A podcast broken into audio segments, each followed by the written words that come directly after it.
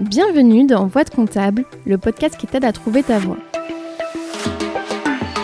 Nos invités ont un point commun, ils sont tous passés par des études de compta. Aujourd'hui, ils sont experts comptables, commissaires aux comptes, DAF ou encore contrôleurs de gestion, bref, ils font tous plus ou moins de la compta. Eh bien en réalité, pas tout à fait. Certains ont même quitté les métiers du chiffre pour devenir prof ou monter une entreprise par exemple. À travers ces parcours, j'espère te montrer que non, en compta, il n'y a pas qu'une seule voie. Ce podcast est rendu possible grâce au label Copilote. Le label Copilote, qu'est-ce que c'est? C'est une alliance de cabinets indépendants qui les accompagne dans leur développement RH, marketing, digital, commercial, bref, tout ce dont un cabinet entreprise a besoin. Récemment, ils ont lancé le Lab Recrute, un site sur lequel tu peux retrouver des cabinets labellisés Happy at Work. Si tu veux aller y jeter un œil, le lien est disponible en description. Bonne écoute Bonjour Maïté. Bonjour Julie. Je suis trop contente de, t'interroger aujourd'hui. Euh, avant qu'on commence, euh, je vais t'expliquer un peu euh, les plusieurs parties du podcast. Donc, on va remonter au tout début, donc savoir un peu où t'es né, dans quel cadre familial. on va suivre un peu ton évolution avec les études que tu as faites, tes premières expériences pro, jusqu'à en arriver à où tu es aujourd'hui. Et avant qu'on commence, qu'on attaque dans le vif, dans le vif du sujet, est-ce que tu peux te présenter rapidement? Oui, alors moi c'est Maïté, je m'appelle Maïté Saraye. Euh, actuellement, je suis Head of Creativity euh, chez Metacap. Donc euh, c'est c'est une société, une plateforme de croissance digitale qu'on a créée avec mon mari et qui est destinée aux experts comptables. Ok, top. Et est-ce que tu on est dans un cadre un peu particulier? Est-ce que tu peux dire où on est et pourquoi on... pourquoi je t'interroge ici? Alors aujourd'hui, on se trouve euh, au Grand Rex, euh, dans la partie très secrète euh, club. On est ici parce qu'aujourd'hui se tient la journée d'innovation organisée par Dracaris, qui est le fonds d'investissement de l'ordre des experts comptables. Et ils organisent aujourd'hui un concours de start-up pour lequel on a été retenu pour pitcher. Donc voilà, ça va se passer cet après-midi. Yes, bon, on espère que ça va bien se passer pour vous du coup. Euh, donc si euh, on remonte au tout début, est-ce que tu peux nous dire où est-ce que tu es née toi Maïté? Alors moi je suis née, vous, entendez certainement mon gros accent, euh, dans le sud-ouest de la France. Je suis née à Saint-Jean-de-Luz, voilà, auprès d'une famille modeste. voilà, mes parents, mon, père travaillait à la SNCF et ma mère à l'époque, elle était commerçante. Ok, top. T'as des frères et sœurs? Non, je suis fille unique. Ah, bah comme moi, ça fait un point commun. Toi aussi, t'as souvent la question euh, est-ce que ça te manque euh, les frères et sœurs? Et en fait, euh, comme t'en as jamais eu, ça te manque Exactement, on, on connaît pas ce manque en fait. Peut-être en grandissant, en voyant les autres, on se dit ah, j'aurais bien aimé avoir une sœur. Mais moi, personnellement, ça ça m'a jamais manqué je, au contraire, mon enfance, je, j'ai toujours su m'amuser toute seule. Donc, oui, ça, c'est ce que j'allais te demander. Du coup, vu que t'étais, étais toute seule, euh, c'était quoi tes, qu'est-ce que t'aimais faire quand t'étais petite? C'était quoi tes hobbies? Euh, donc bon, j'étais assez studieuse, alors euh, j'aimais bien lire euh, des livres animaliers, des encyclopédies, euh, jouer à la maîtresse, voilà, tout ce genre de, des petits hobbies. Je sais pas aussi, euh, j'avais une passion euh, très tôt pour les listes. Je faisais des listes, voilà. Des listes de courses Par exemple, quand il y avait euh, un repas de famille, je devais absolument lister tous les invités qu'il y avait. voilà. Et est-ce que tu avais une idée quand tu étais petite Genre, est-ce qu'il y avait des métiers qui te faisaient rêver? Tu te disais, j'ai envie de faire ça plus tard j'ai ça m'a en fait non j'avais pas de rêve euh, en fait je me rends compte que j'étais très cartésienne parce que je disais avec mes mots d'enfant que je voulais travailler euh, dans les papiers D'où l'expertise comptable après. Voilà, après ça s'est éclairci. Bon, maintenant, il n'y a plus beaucoup de papiers normalement. Mais... Oui, voilà, ouais, normalement, euh, on fait la chasse aux papiers maintenant. ok, donc tu disais que tu étais plutôt studieuse, enfin, T'avais des bonnes notes du coup Ouais, ouais, euh, ouais. Depuis toujours. Euh, par exemple, mes parents, ils ont jamais eu d'efforts à faire euh, pour me dire faire tes devoirs, pas du tout. Enfin, moi, c'était mon kiff les devoirs. et ouais, j'étais plutôt bonne élève, oui, j'aimais bien l'école. Euh, donc, si on passe un peu euh, au niveau du lycée, tu avais choisi quelle spécialité, toi? Alors, euh, moi, j'étais une grosse brute. J'ai fait un bac scientifique avec spécialité maths. donc, OF9 maths, voilà. je sais pas pourquoi j'ai fait ce choix. Enfin, ouais. Peut-être par élimination, je me sentais plus à l'aise avec les maths qu'avec qu'avec la chimie ou la physique et l'SVT je sais pas, ça avait plus de sens pour moi. Et du coup, euh, à ce moment-là, tu te disais pas, enfin, est-ce que tu envisageais un métier dans les sciences ou? Non, non, non. Le métier dans les sciences, je l'ai jamais envisagé parce que bon, déjà, la médecine écartée totalement. Moi et le sang, euh, c'est ma plus grosse phobie, je crois.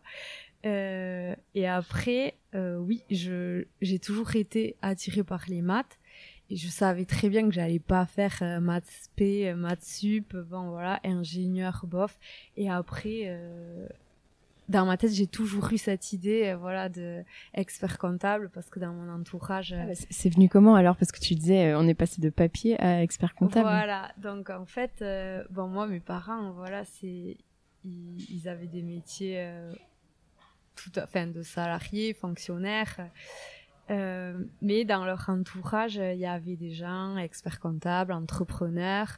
Et en fait, euh, j'ai toujours donc été très proche d'eux et en, discutant euh, de, fin, voilà, c'est l'idée, elle a, elle a mûri de cette façon-là en fait.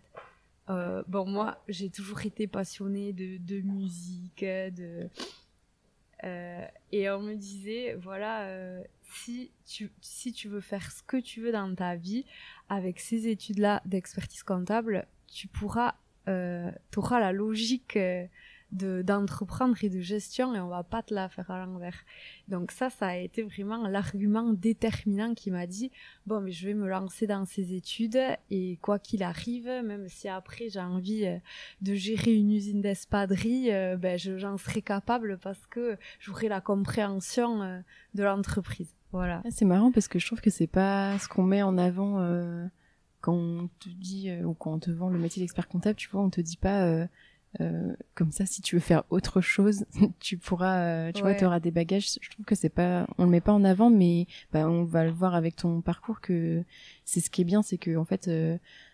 Enfin, qu'on aille jusqu'au deck ou pas, en mm. fait, on peut faire plein de choses. On n'est pas obligé d'être expert comptable. Ouais, Totalement. Et en fait, euh, moi, je pense que j'ai eu quand même la chance euh, dans cet entourage-là de tomber sur cet exemple justement de de cette personne qui était euh, expert comptable mais qui a repris l'entreprise familiale et voilà qui qui a connu du succès en fait. Et voilà c'est ça qui m'a qui qui m'a fait comprendre qu'en fait le métier d'expert comptable c'est ça ouvre vraiment beaucoup de portes. Et donc euh, en études post-bac, alors euh, quand tu comment ça se passe quand tu choisis euh, quand tu choisis bah, ton cursus Est-ce que tu te dis du coup forcément je vais en compta? Est-ce que tu fais une école de commerce? Comment tu Non, moi c'était alors c'était une prise de risque, mais je sais pas pourquoi directement j'ai postulé en DCG. Voilà, il y avait des gens qui me disaient non mais t'as jamais fait de compta, tu sais pas ce que c'est. on m'a même dit tu vas jamais y arriver. Non, mais euh, euh, j'étais en bac scientifique général. Euh, bon, des plus et des moins. Je pense que la compta, quoi, c'est, ça me faisait pas vraiment peur. En fait, c'était les autres qui projetaient leur propre peur sur toi et qui te disaient tu vas pas y arriver alors que toi tu te posais même pas la question. Ah hein. non, moi je me posais même pas la question et même en fait c'est les croyances voilà elles viennent des autres parce que quelqu'un qui qui, qui connaît pas ce parcours il va pas forcément avoir des peurs, des appréhensions. On m'avait dit ah tu fais euh, le DCG, euh, le diplôme que personne n'arrive à avoir. Voilà, j'ai même entendu ça finalement. C'est fou. Mais tu vois, moi même euh, si je reprends mon exemple, euh, moi c'est pareil. du coup, je voulais être expert comptable, donc j'ai fait la voie classique euh, DCG comme toi. Et puis après, en fait, c'est une fois que je suis arrivée, je m'étais même pas trop renseignée. Tu vois, j'avais vu que c'était le parcours le plus simple pour être expert comptable. Et c'est une fois que je suis arrivée où, on, où en fait j'ai compris que le DCG c'était censé être un diplôme difficile, plus dur que le BTS et tout. Mais tu vois, moi je m'étais même pas posé la question. Genre, je me suis dit oh c'est le truc le plus simple. T'as trois diplômes, ça va droit voilà, au but. c'est direct. Ouais, complètement, c'est direct. Mais après, euh, j'avais compris que c'était la, la meilleure quand même le, meilleur la meilleure licence de gestion. donc après, oui, les écoles de commerce, c'est très joli, tout ça, mais moi, j'avais pas envie d'endetter mes parents. voilà, moi, mes parents, ils souhaitaient pas que je me mette à avoir un job à côté pour, pour, me concentrer du mieux que possible sur, sur mes études. Euh, donc voilà, je trouve que c'était un diplôme euh, tout à fait euh, qualifiant, donc je me suis dirigée vers ça.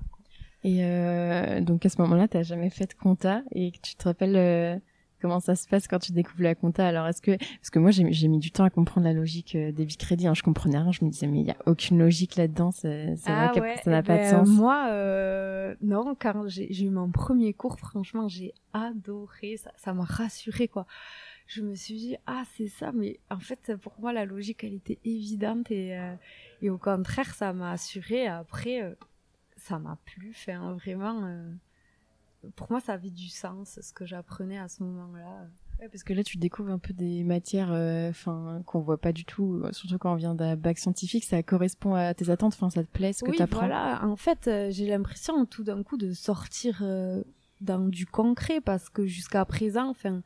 c'est vrai en terminale scientifique avec spécialité maths ben tu fais plus tu fais des maths, mais il y a que des lettres en fait. Il y a plus de chiffres. Tu tu sais pas à quoi ça correspond. Enfin oui, euh, des chiffres complexes, à des voilà, mais euh, c'est très éloigné de la réalité. Ben, moi, tu vois, c'est pareil. J'avais fait bac S spé maths et justement c'est pour ça que je voulais faire de la compta parce qu'en fait, euh, pour moi, la compta ça avait vraiment un sens dans la vie réelle. Alors que tu vois, sinon on te demande de résoudre des équations, mais tu oui, mais quand j'ai la solution, ça veut dire quoi euh, concrètement Enfin, d'accord, j'ai trouvé que x égale 2, mais concrètement, euh, c'était quoi le problème à la base? C'était pour compter le, le, nombre de pommes, c'était pourquoi faire? Et au final, tu te retrouves à résoudre des trucs ultra complexes, mais t'arrives pas à savoir vraiment à quoi ça sert euh, dans ton quotidien. Vraiment, c'était quoi le problème à résoudre? Tu vois, ça donne t'as pas forcément de sens à ce que tu fais, tu résous juste des chiffres. Euh. Ouais, complètement.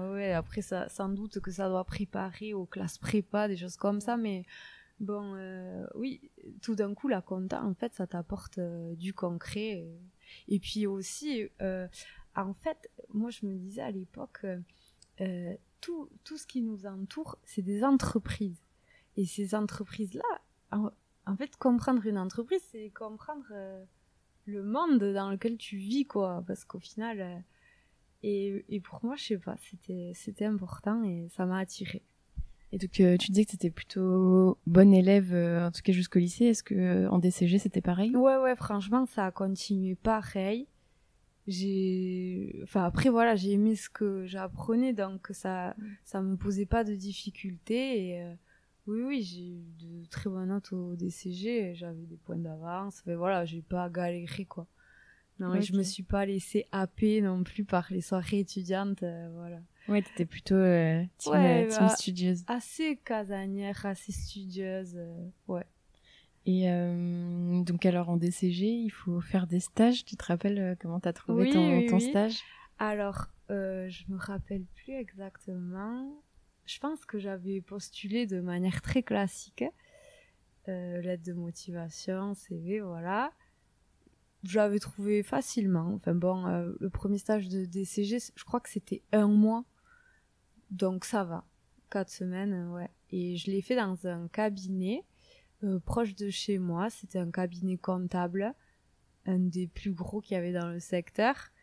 Euh, donc c'était quatre semaines et c'est là que j'ai découvert la saisie comptable. Et alors tu, tu l'as découvert, c'était une bonne découverte ou Non, sincèrement, euh, ça m'a vite fait déchanter en fait. J'avais l'impression d'être un robot. Euh, je trouvais que c'était des tâches très usantes. comment dire cérébralement, mais c'est usant, pas par la difficulté, par la répétition et, et le temps que ça prend et voilà. et est-ce que tu te, tu, enfin, t'avais conscience que entre guillemets le job d'expert comptable c'est pas ça et que du coup euh, c'était juste euh, le début Oui, voilà, c'est ce, ce que je me suis dit. Je voyais bien que l'expert comptable il faisait pas ça du tout. Euh, donc je me suis dit bon c'est un début, c'est une prise en main, c'est faut faut l'accepter au début même si je trouvais ça vraiment très ingrat et que ça m'a fait déchanter clairement quoi vraiment. Ça a remis en cause euh, le fait que tu veuilles être expert comptable déjà? Non non, non ça m'a pas fait douter de ça parce que je voyais bien que lui c'était pas son job hein, en fait. Donc je me suis dit, ah, en fait, il faut dépasser un cap. C'est un peu comme quand tu vas, tu te baignes dans l'océan et qu'il faut passer un peu le cap des mauvaises vagues pour nager tranquillement. Voilà, c'est pareil. Et, euh, et, ton stage de deuxième année, tu le fais au même endroit? Ouais, j'ai fait au même endroit. Bon, c'était euh, deux fois un mois. Je me suis pas cassé la tête à chercher autre chose. Puis quand même, ça s'était bien passé. Donc, euh, donc ça m'a pas gêné euh, de repartir là-bas. Ouais. Et pareil, en deuxième année, t'as fait que de la saisie aussi ou Alors non, j'ai pas fait que de la saisie. Euh, j'ai fait, en fait, j'ai remplacé une personne à l'accueil. Donc en fait, j'étais plus au contact avec les clients et ça, en fait, ça m'a plu de les, de les accueillir, de, de discuter un peu, d'entendre leurs problèmes. Ça, franchement, ça m'a. C'est un peu, ça sera, au final, le job à l'accueil, ça se rapproche peut-être un peu plus de ce que fait l'expert comptable que. Ben oui, oui, parce que voilà, c'est, c'est le contact client, t'es au courant un peu des problématiques qu'il a, donc ouais, franchement, ouais, ça m'a plu, c'était sympa. Et euh, parce que avec euh, les missions que tu avais, donc tu disais en deuxième année où tu avais fait de la saisie, euh, en première année pardon, et en deuxième année où tu avais fait de l'accueil.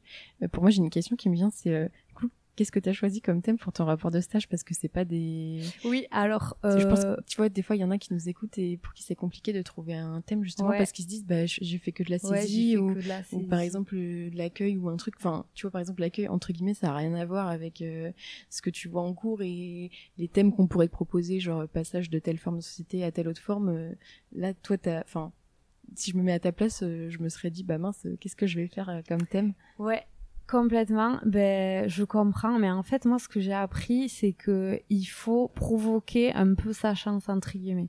Donc euh, à l'époque, les sujets qui étaient intéressants, voilà, c'était justement, tu l'as évoqué, la transformation euh, d'une société d'une forme à une autre, et, le gros sujet euh, du moment c'était euh, la transformation en SAS. Donc, ben, j'ai toqué à la porte de l'expert comptable et je lui ai dit que ça m'intéressait de de, de faire mon rapport sur ça. Et c'est le sujet que j'ai choisi en fait euh, l'intérêt pour euh, le gérant de transformer sa société de SARL en SAS donc voilà ouais j'ai provoqué euh, le truc en fait. Et j'ai travaillé avec lui je l'ai sollicité et, ouais. et là ça t'a plu alors parce que vu que t'étais vraiment enfin je pense que tu voyais un peu plus du coup à quoi ça ce Oui. que ça faisait un expert comptable etc complètement. Ben c'est le genre de thématique qu'un expert comptable va, va aborder avec ses clients et, et toute la recherche que j'avais fait euh, d'optimisation de la rémunération, tout ça, ben, ouais, ça, ça ressemblait au métier et je trouvais ça plutôt amusant et, euh, et intéressant. Ouais. Donc tu valides ton, ton DCG en, trois ans Ouais, en trois ans. Ouais. Et après, euh, est-ce que tu te poses la question euh, d'aller en master en DSCG, ou pour toi c'était clair? Euh, oui, mon DCG, en fait, je l'ai fait dans un petit lycée à Tarbes. Et là-bas, c'était un peu. euh, les routes, elles étaient un peu tracées. C'est-à-dire que si on avait euh, une moyenne suffisante, on était admis en master CCA à Pau. Et donc, on nous expliquait bien que le master CCA nous donnait ensuite des équivalences pour passer le DSCG. Et après, le DSCG, donc c'était plutôt sur Toulouse, dans un lycée, voilà, euh, je me rappelle plus exactement le nom, mais qui était euh, assez élitiste. Euh, et après, c'était en alternance, et donc on, on, nous- le déconseillait un peu, parce que c'est vrai que le programme, il est assez chargé, et donc euh, faire ça en alternance, à l'époque, il nous disait que les chances de réussite, étaient peut-être moindres, et moi, je me suis dit que j'avais pas bon déjà ça me faisait m'éloigner de chez mes parents donc euh, voilà c'était un point et j'avais ouais je sais pas je, je me voyais pas en fait euh, assumer ce, ce double emploi du temps C'est marrant parce que pourtant aujourd'hui, euh, enfin, ou je pense qu'en général, on conseille justement d'aller en DSCG et de le faire en ben, alternance, tu vois. D'ailleurs, maintenant, même le master que j'ai fait, ben, il le propose en alternance. Et c'est vrai qu'avec le recul, euh, je me dis que j'aurais j'aurais mieux fait de faire en alternance. Enfin, si c'était à refaire, j'aurais fait en alternance parce qu'après tu sors avec euh, une expérience en cabinet, euh, tu sais où t'atterris, tu sais à quoi t'attendre et ça change quand même beaucoup de choses. C'est c'est marrant que tu dises ça parce que du coup ça veut dire que peut-être que quand en fait quand t'as fini ton master ou quand t'as fait ton stage, enfin tu sentais que t'avais un décalage parce que ce que tu voyais en cours et et ce qu'on faisait en cabinet, c'était pas. Ben oui, complètement. T'arrives complètement décalé. Euh, T'as pas manipulé de, de logiciel. Bon, après, ça va, c'est pas sorcier non plus. Hein, on s'y met vite. On n'est on est pas bête. Euh, avec un master, on, s'adapte rapidement. Mais voilà, enfin, au début, tu vois, moi, c'était un alternant euh, qui me montrait euh, comment ça marchait. Enfin Ouais, et tu te sens un peu euh, parce que t'es embauché et tu te sens pas légitime. T'as un problème. Parce que tu sais, tu sais rien. Enfin, concrètement, en fait, on doit tout expliquer parce que oui, tu sais pas faire euh, concrètement les choses. Oui, c'est exactement ça. T'es capable euh, de de faire des choses très poussées, mais les choses basiques, en fait, ben t'es passé à côté, quoi. tu tu te sens un peu petit et en fait c'est je trouve que ta confiance en toi, elle prend un peu un coup à ce moment-là. parce que là, tu, tu te dis, euh, j'ai un master et au final, euh, enfin, entre guillemets, ça correspond pas euh, le niveau de technicité et tout que tu apprends dans tes cours. au final, tu arrives en cabinet et, ben et là, tu as l'impression de. Enfin, moi, ce que j'avais l'impression, c'est de retomber à zéro, tu vois. Exactement. je me rappelle, un de tes postes, tu parlais de. Je savais même pas faire une déclaration de TVA. Ben, c'est ça. Alors que j'avais une super moyenne et tout, et t'arrives en cabinet et en, gros, enfin tu sais, euh, en cours on te dit euh, voilà comment calculer euh, la TVA, le truc. Mais sauf que concrètement, genre par exemple le remboursement de TVA, on te dit voilà, enfin bon, c'est la même formule que pour quand c'est une TVA à payer, mais on te dit mhm. voilà, on peut demander le remboursement et tout. Mais concrètement, comment tu fais quand t'es devant ta déclaration de TVA et que tu veux demander le remboursement, bah en fait ça personne te te l'apprend et du coup tu te retrouves enfin, tu vois, tu peux avoir ton collègue ou quoi qui te dit bon bah vas-y, tu peux demander le remboursement. Euh, bah je sais pas comment on fait.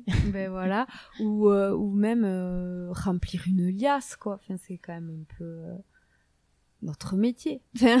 et et c'est vrai que ben voilà, en cours on n'a jamais rempli de liasse en fait. Et même tu vois moi ce que je m'étais fait la réflexion c'était révision parce que le mot révision moi je l'avais jamais je l'ai entendu la première fois en cabinet mais je ne savais pas ce que ça voulait dire et tu vois, on te dit, euh, enfin, je, pour le coup, moi j'avais fait mon rapport de stage sur euh, euh, un peu, enfin, en gros, de la saisie au, au rendez-vous client, quoi, qu'est-ce qui se passe. Et pourtant, à aucun moment je n'avais employé le mot révision parce que je ne, savais, je ne savais pas ce que c'était. On n'emploie pas le mot quand on est à l'école. Du coup, je disais genre faire un bilan ou ce genre de choses, mhm. mais tu vois, je, je savais pas ce que c'était. Je trouve ça ouf, alors que, entre guillemets, si j'enlève la saisie et la TVA, enfin, c'est, on va dire, le plus gros du métier. Enfin, tu vois, période ben, fiscale et tout, je savais même pas ce que c'était. Et je trouve ça ouf qu'on n'ait pas, tu vois, on n'a pas la, on sait pas vraiment. Euh... Voilà. Même les mots. Manque, euh, on manque euh, déjà le jargon et puis euh, on manque aussi de recul. Voilà, comme tu dis, réviser les comptes, eh ben c'est un exercice qu'il faudrait qu'on fasse peut-être plus souvent, quoi. Parce qu'au début, enfin, les premières revues avec l'expert comptable, presque t'as honte en fait, parce que lui te dit ah mais il te souligne des erreurs que, ouais, évidemment, mais. Oui, euh, genre, euh, on te donne un dossier, on te dit, euh, bon, bah, vas-y, tu vas faire les révisions. Et puis, tu sais, tu comprends pas trop parce que, on te, en gros, moi, comme on m'avait expliqué, c'est, bah, du coup, tu passes sur tous les comptes et tu regardes si ça te semble correct, quoi. Mais, mhm. mais comment je sais si c'est correct ou pas, tu vois? Enfin, au fur et à mesure, tu, que on, si tu sais pas réviser euh, tel ou tel compte, tu demandes bah là qu'est-ce que je dois vérifier. Euh, te dis euh, pour tel poste de charge, je vérifie qu'il n'y a pas de facture supérieure à 500 euros ou autre qui serait peut-être une IMO. Enfin, ça vient au fur et à mesure, mais tu vois c'est pas des choses que on qu'on nous apprend à l'école et je trouve ça dommage parce que comme tu le dis en fait t'as un master donc t'as l'impression d'avoir euh, fini quelque chose. Et en fait enfin moi j'ai l'impression de retomber euh, à zéro parce qu'en fait bah, concrètement je sais rien faire. Enfin j'ai un bout de papier mais concrètement ben, c'est euh, ça. En fait tu tu te sens nul un peu et et ça peut te faire perdre confiance en toi, en plus de, de la pression que tu peux avoir dans un cabinet, quoi. Parce que toi, du coup, t'avais fait ton, t'avais un stage quand même en master CCA. T'avais deux stages. Oui, bien sûr. Avais euh, attends, j'en avais un. Ouais, j'en ai, j'en ai eu un. Et tu l'as fait dans le même cabinet euh Non, pas du tout, parce que bon, du coup là, j'étais vers Pau et je l'ai fait à PwC à Pau. Ouais. donc là, t'as choisi un big. Enfin, tu, tu, tu vois, c'était euh, genre tu savais ce que c'était un big, tu savais que tu voulais aller dans un grand cabinet comme ça, ou juste euh, tu vois, t'es arrivé à PwC et après tu t'es dit ah oui en fait je savais pas. Non non non en fait je savais que ce que c'était un big et j'avais envie de tenter cette expérience là. En fait moi j'étais j'étais euh, super curieuse. Je mon objectif, euh, je me suis dit toutes tes expériences et tes trois ans de stage parce que déjà je savais que j'allais faire euh, mon stage d'expertise comptable, je me disais, je veux vivre le maximum d'expériences possible. Je veux voir des choses différentes, je veux faire des choses différentes. Donc là, j'ai commencé euh, par le big. J'ai postulé classiquement euh, sur euh, leur site internet et j'ai été retenue et voilà, j'étais super contente. Et c'était c'était pour un poste en expertise ou en audit En audit, ouais. Ah. Alors en plus, voilà, l'audit, c'est vrai qu'on étudiait ça en master. c'était un peu compliqué à comprendre sans expérience terrain. Donc ça m'a ça m'a beaucoup aidé en fait de faire l'audit. Euh. Puis vu en fait aussi la vraie raison, c'est que je me disais que si j'allais dans un cabinet, j'allais refaire un stage saisi pendant six mois. Je me suis dit ça n'a pas de sens. Euh, autant être stagiaire dans un cabinet d'audit, je vais faire des choses différentes. Mais du coup, vraiment, tu avais postulé dans l'optique de te dire, euh, je veux pas faire d'expertise parce que je veux pas refaire de la saisie. Tu voulais vraiment ouais, faire ça, ça, par contre, euh, oui, c'était un vrai argument. Hein. Je, je, ne voulais pas refaire un stage saisie. Euh, donc là, tu fais l'audit, ça te plaît l'audit ou... Euh, oui, ça m'a plu. Ouais, parce que en fait, j'ai découvert le travail d'équipe. C'est vrai qu'en fait, quand on est en cabinet, qu'on est collaborateur, euh, bon, on a notre portefeuille, le travail est assez individuel, même si euh, on peut être amené, voilà, à poser des questions aux collègues et tout. Euh, mais là, l'équipe, enfin l'audit pour le coup, c'est un vrai travail d'équipe. Donc ça, ça m'a plu. Puis c'est un travail qui bouge beaucoup. En fait, tu vas directement chez le client, tu es en immersion chez le client. Ça, j'ai trouvé très intéressant de découvrir à chaque fois les petites problématiques et tout. Puis après, euh, bon, quand t'es jeune, t'aimes bien bouger un peu partout. Et franchement, l'audit, euh, c'est fait pour quoi. Enfin... voilà, donc c'est très Du coup, tu, tu valides ton master CCA Ouais, j'ai validé euh, mon master CCA. Le sujet, qu'est-ce que j'ai fait? Je me rappelle plus. Bah, sur l'audit, je pense. En fait, je sais ce que j'ai fait. J'avais audité un incubateur de start-up. Tu peux expliquer ce que c'est un incubateur? Alors, un incubateur, c'est un lieu qui accueille euh, des start-up et qui les accompagne dans euh, le développement de leurs projets. Donc, euh, ça m'a, cet environnement m'a beaucoup plu et j'ai décidé de faire mon sujet de mémoire sur le rôle de l'expert comptable dans l'accompagnement des startups.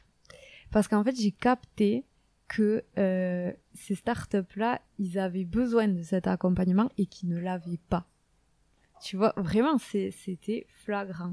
pourtant, tu avais fait ton stage en audit et là, tu me parles d'un thème sur euh, ben, l'expert comptable. Ben justement, parce que euh, un audit, ça t'ouvre les yeux sur plein de fonctionnements. Et, et voilà, et en fait, c'est cette expérience-là qui, qui m'a saisi. Donc après, euh, mon stage, ben, encore une fois, moi, je, mène le stage comme j'ai envie de... le sujet que j'ai envie de traiter. Donc après, je suis allée toquer à la porte euh, de la partie expertise comptable euh, chez Price et de ceux qui s'occupaient de l'accompagnement un peu des jeunes pousses. Et, j'ai pu alimenter mon mémoire avec cette expérience-là. Et est-ce que à l'époque, peut-être ça t'a attiré l'entrepreneuriat parce que le fait, tu vois, d'être intéressé par les startups, les incubateurs et tout, est-ce que tu t'es dit, euh, ouais, c'est ça que je veux faire ou... Ouais, clairement, oui. Euh, pour moi, je trouvais que c'était super vibrant. euh, comme environnement et ça m'a clairement attirée et c'est pour ça qu'après mon expérience elle a un peu viré vers ça ouais. Donc là tu valides ton, ton master tu passes ton DSCG juste juste après? Non, j'ai passé mon DSCG pendant le master dès la première année de master, j'ai passé les deux yeux qui me manquaient. Et oui, c'est vrai, parce que comme tu avais un DCG, du coup, toi, tu pouvais passer... Euh, Exactement. Et en, fait, euh, j'ai fait ça par sécurité, parce que je me, je me suis dit que si jamais je ratais euh, une ou deux épreuves, ou les deux épreuves, ça me laissait la marge derrière l'année d'après pour les repasser. Bon, j'ai eu de la chance, je les ai validés. pas de la chance Ouais, c'est beaucoup de travail. J'avoue que ça m'a rincé, mais euh, mais j'étais contente de me débarrasser de ça parce que quand là pour le coup, t'entends beaucoup de gens qui qui arrivent jamais à valider. Euh, bon, j'avais pas, c'était ma phobie de me retrouver dans cette situation. Et ton objectif, euh, c'était clair, c'était de t'inscrire au stage dès que tu, tu oui, dès que je pouvais, ouais. Parce que j'ai toujours eu envie d'être indépendante le plus tôt possible en fait donc pour moi, c'était de me débarrasser de ça, d'être expert comptable et après de voir. Si je suis bien dans un cabinet, j'y reste, pas de problème. Mais mais euh, si ça ça va pas, au moins j'ai la possibilité de de faire autre chose et voilà. C'est un peu le passeport pour. Euh, ouais, c'est le Pour être euh, indépendant après faire. Euh, Complètement. Faire ce qu'on veut. Ouais, et donc, donc là, forcément, tu, tu cherches un cabinet pour faire ton stage. Oui. Donc, en fait, mon conjoint a été embauché dans une autre région. Donc, je l'ai suivi, bien évidemment, et j'ai trouvé, je postulais. Donc là, en fait, je j'avais terminé mon expérience chez PwC, ça s'était très bien passé, pas de problème et tout, mais voilà, j'avais dans la tête de, plutôt me rapprocher de l'environnement startup. Donc euh, j'avais identifié euh, plusieurs cabinets qui étaient spécialisés dans cet accompagnement-là, j'ai postulé. Euh, bon, j'ai eu du mal à, être recrutée. Il y avait, pas, je pense, de besoin, je sais pas. Ça, je trouve que c'est c'est marrant parce que tu sais, euh, quand tu, j'ai l'impression que quand tu sors des études, tu as, surtout, je pense que c'est parce que tu n'avais pas fait d'alternance aussi et que peut-être euh, dans la région où tu étais, euh, les, les, personnes avaient peut-être fait de l'alternance, du coup, ils préféraient avoir des profils avec un peu d'expérience.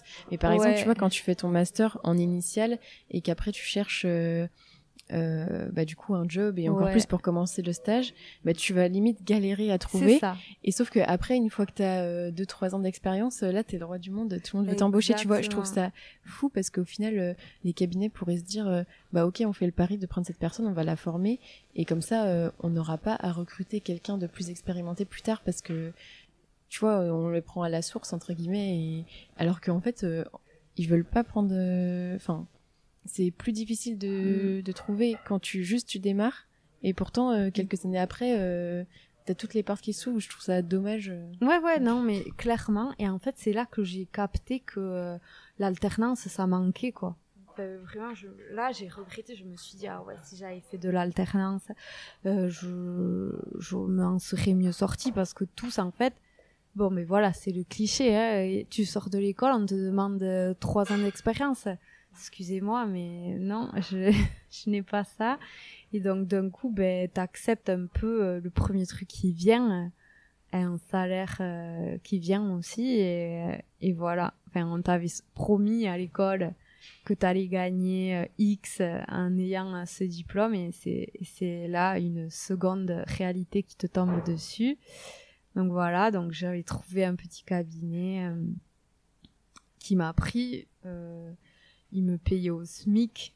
Donc en fait, ah ça a pas duré longtemps, tu vois, parce que ça, ça m'a fait déchanter. En plus, pour y aller, j'avais quand même une heure de route, donc euh, j'avais pas mal de frais. Et euh, clairement, quand tu sors de cabinet, que t'es payé au SMIC, c'est pas motivant. T'as un bac plus 5, ok, tu sais rien faire. C'est pour ça qu'on te donne le SMIC. Mais, euh, ça donne pas envie, quoi. Enfin, voilà. mais c'est ça, parce que tu sais, t'as un peu euh, enfin après c'est pas forcément faux mais c'est plus après quelques années d'expérience où tu peux mieux gagner ta vie mais mm. tu vois on peut avoir l'impression de se dire bah j'ai quand même fait un master je vais gagner X et en fait euh, enfin, renseignez-vous sur les salaires en compta, mais je pense qu'il faut pas faire ce job pour le salaire. Non, ouais, parce que clairement, vous allez vite déchanter. Ouais, c'est clair. C'est clair que, ben voilà, niveau niveau RH, a, c'est pas ça quoi. Enfin, l'audit ça paye beaucoup mieux. Après voilà, c'est. Parce que toi, t'as pas fait le, tu voulais pas continuer dans l'audit? Non, non, moi je voulais, en fait, je voulais pas continuer en audit parce que voilà, j'avais découvert ce thème des startups, de l'accompagnement des startups, et je voulais approfondir ça. Et moi, mon but, voilà, c'était diversifier mes expériences. J'avais fait de l'audit, j'avais envie de voir euh, autre chose. Donc ce cabinet-là, tu l'avais un peu choisi, enfin par défaut, et au final, ça... là, là, ouais, là, c'était par défaut, et en fait, je suis restée deux mois, et dès que j'ai été embauchée dans le cabinet que je voulais, j'y suis allée, j'ai foncé. Et c'était quoi euh, le l'autre cabinet que tu voulais? Donc c'était un autre cabinet qui était spécialisé dans euh, les startups justement. Enfin, oui, il y avait, il y avait de tout, mais, mais ils étaient euh, spécialisés dans le crédit pour recherche. Donc, ils avaient vraiment un pôle ingénieur, un pôle recherche de financement et un pôle euh, d'accompagnement. Donc, ça correspondait à ce que toi, tu cherchais Voilà, moi, le profil du cabinet, c'était vraiment le profil type euh, du cabinet, entre guillemets, qui me faisait rêver, quoi. Enfin, voilà. Donc là, euh, quelles sont tes missions du coup? Tu gères un portefeuille de start-up? T'as que des start-up Alors non, parce qu'il y a d'autres réalités quand tu commences. Euh, on te fait pas confiance, donc euh, c'est un cabinet où j'ai une très courte expérience. J'y suis restée euh, cinq mois. J'ai pas pu rester plus parce que j'y arrivais pas en fait. Euh, enfin, j'arrivais pas. Ça s'est pas bien passé pour moi. Euh, donc j'y suis partie. Qu'est-ce qui s'est pas bien passé? C'est au niveau des missions, ça ouais, pas au niveau des missions, au niveau euh, des relations, euh, c'était difficile pour moi. Donc au niveau des missions, j'ai eu un dossier poubelle qui était écœurant et qui, ben, du coup, c'était pas motivant, tu vois. Donc donc j'ai rapidement cherché autre chose et dès que j'ai pu partir, euh, voilà. Parce que là, c'est vraiment l'expérience qui te flingue euh, ta confiance en toi, où tu te auto-rabaisses et tu te sens aussi rabaissé. Donc euh, là, il y avait un gros travail à faire sur moi. à ce moment-là, t'étais, t'étais en stage Ouais, là, j'avais commencé mon stage, ouais. Donc euh, tes deux premières expériences là, l'expérience de deux mois et de cinq mois, euh, c'était pendant ton stage? Non, euh, que celle de cinq mois. Ok. Voilà. Donc ensuite, j'ai été contactée par des chasseurs de tête. Et tu vois, c'est ouf parce que quelques mois avant, tu entre guillemets, tu galères, et après. Et après, t'as l'impression qu'il y a un boulevard devant toi. ouais, donc ouais, donc ils me proposaient d'être mieux payé et pareil dans un cabinet qui m'a attiré beaucoup. Mais c'était un cabinet en fait euh, qui fonctionnait en mode start-up. Euh, donc euh, ils ont embauché. Alors leur fonctionnement, j'ai adoré. Franchement, le fonctionnement du cabinet, euh, l'état d'esprit, je trouvais qu'ils avaient vraiment compris quelque chose, tu vois. après, bon, j'ai été, j'ai été coupé dans ma période d'essai parce qu'ils ils avaient embauché euh, six personnes en même temps que moi. Ils n'ont pas eu la croissance espérée parce qu'en fait, ils pensaient que leur croissance allait être exponentielle comme une start-up. Et ça a été euh, beaucoup moins que ce qu'ils avaient envisagé. Donc, euh, ils nous ont un petit peu viré, quoi, un petit peu à l'appel. Mais euh, voilà, oui. tu disais que ça, il avait un fonctionnement un peu comme une start-up, c'est-à-dire c'était quoi qui était différent? Euh, Bah alors déjà l'état d'esprit, euh, le, ouais l'esprit dans le cabinet était différent. Le, la vision, il y avait un, un pôle avec des, des gens qui avaient un BTS qui étaient chargés de la production, exclusivement de la production, et nous, euh, ceux qui avaient un master, le DSCG, on, on faisait partie d'une team conseil. Donc il y avait vraiment la partie production et conseil qui étaient séparés. Nous, on avait la relation client et la team production, on n'avait jamais contact avec le client, il passait par nous.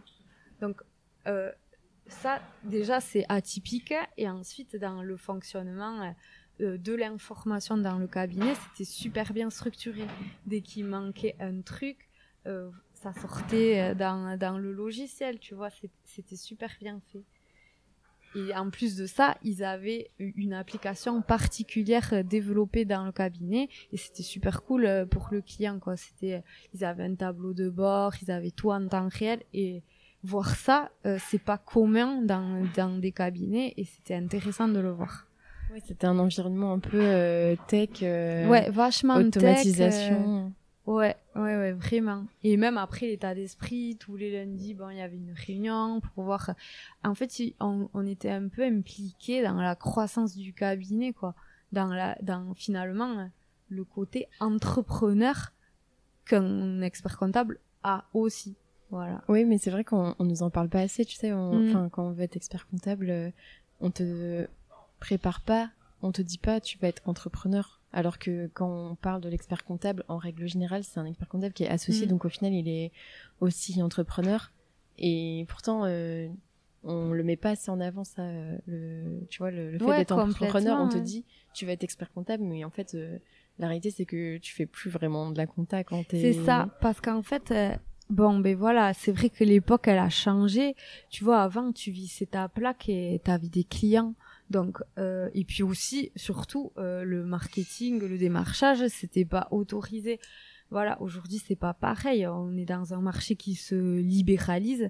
On l'a vu avec euh, les CAC. Et, euh, et ça va, ça va dans cette direction. Donc, euh, bien sûr, aujourd'hui, l'expert comptable, en vissant sa plaque, eh bien, ça, ça tombe plus comme avant. Il y a des nouveaux acteurs dans le marché et il faut, il faut que qu'on se réveille et qu'on se mette nous aussi. Euh, à... Il faut qu'on s'y mette. Voilà, c'est tout. et du coup, là, tu restes combien de temps euh, dans ce cabinet-là? Alors ben là du coup ben j'ai été coupée dans ma période d'essai malheureusement donc euh, j'y suis restée trois mois trois ou deux mois ouais et comment tu trouves après ton autre cabinet? Bah décidément, toi qui voulais faire des expériences, là t'étais... Ah ouais, là j'étais super servie. Là je te jure, euh, j'ai vécu plein de choses. Euh, et en fait, j'avais, je suis allée dans le cabinet euh, qu'une collègue m'avait conseillé. Ouais. Euh, où elle, pour elle, ça s'était super bien passé. Et, euh, et du coup, euh, j'ai atterri comme ça là-bas. Et, et j'y suis restée.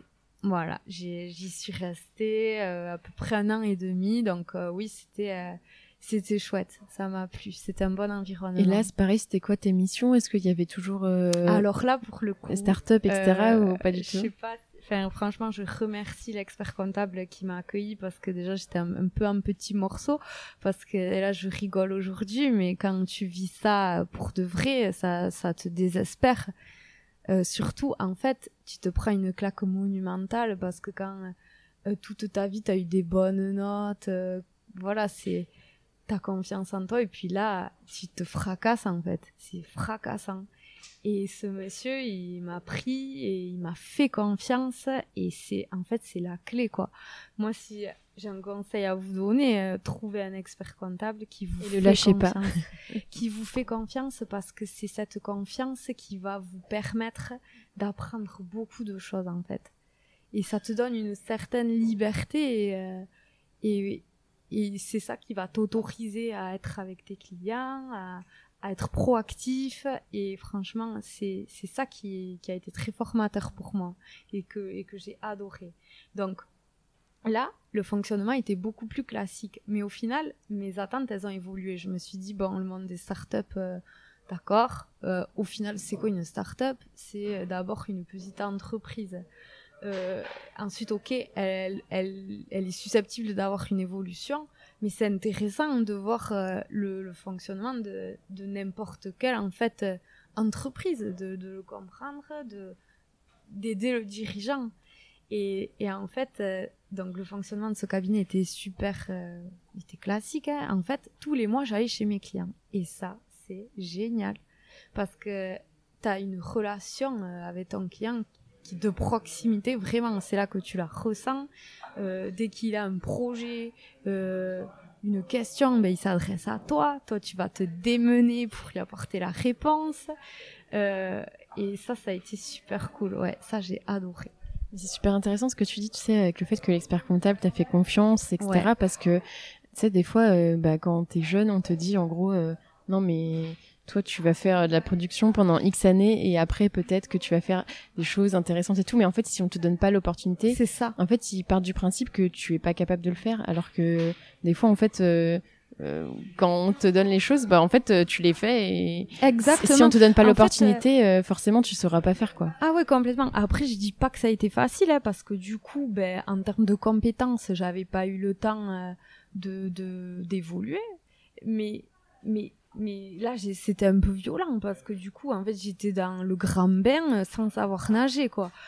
Mais ça ça ça m'a, ça a été vraiment formateur. Et c'est vrai que c'était difficile parce qu'en fait, quand été embauchée, euh, bon, la situation, euh, il y avait un peu une situation de détresse dans le cabinet parce que je remplaçais euh, quelqu'un qui, qui partait en congé avec un gros portefeuille client. Donc, je suis arrivée sur ça, en fait. Et, mais ça a été top. Enfin, moi, j'ai, j'ai trop aimé. C'est ça, c'est formateur aussi. En janvier, en plus, donc période fiscale, tu vois. ah oui. Non, Ouais, juste avant euh, la période fiscale. C'était exactement fin octobre, donc euh, ouais. Pas trop le temps pas trop de... le temps de, te préparer, mais euh... juste apprendre à remplir une TVA, quoi, tu vois. C'est ça, mais parce que des fois, du coup, justement, euh, ça peut être dur sur le moment, mais après, c'est super formateur en général de faire des choses qu'on n'a jamais faites. Ouais, ouais. En fait, tu sens ta courbe de progression qui est vraiment en train de monter. Bon, après, t'as la phase où tu vas stagner, mais mais ouais, c'est cette courbe, elle est intéressante. Et alors, tu dis que tu restes un an et demi, c'est tu, c'est toi qui veux encore euh, voir autre chose. Après, et... ben, pareil, mon conjoint, il a une opportunité ailleurs, donc je l'ai encore suivi. Mais bon, c'est pas plus mal, voilà. Enfin, moi, je, je suis pas, j'aime bien changer, donc ça, ça m'a pas, ça m'a pas gêné. À ce moment-là, tu étais à peu près à deux ans de stage, il devait ouais, rester ouais, un il an. me restait un an. Donc euh, là, je me suis dit qu'il fallait encore que je fasse quelque chose de différent. Et euh, surtout, ben là, j'ai découvert qu'en fait, on pouvait faire un an en entreprise et un an à l'étranger. Donc, on a saisi l'opportunité euh, pour vivre cette expérience-là. Et voilà. Et donc, en fait, moi, qu'est-ce que j'avais dans ma tête à ce moment-là?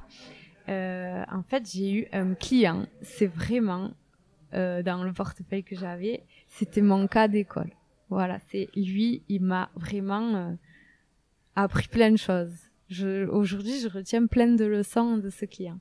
Et une, c'était que dans son dans son compte de résultats, il y avait une, une ligne publicité Facebook Ads monumentale et que c'était euh, la première année de son exercice et que le petit jeune qui avait mon âge euh, a fait plus d'un million d'euros de chiffre d'affaires. Et l'expert comptable il était complètement choqué par ça. Et, euh, et donc en discutant avec lui euh, c'est là qu'il a commencé à m'expliquer sa stratégie euh, de il il faisait quoi? Il faisait du dropshipping ou il faisait... Même pas, il vendait des portails.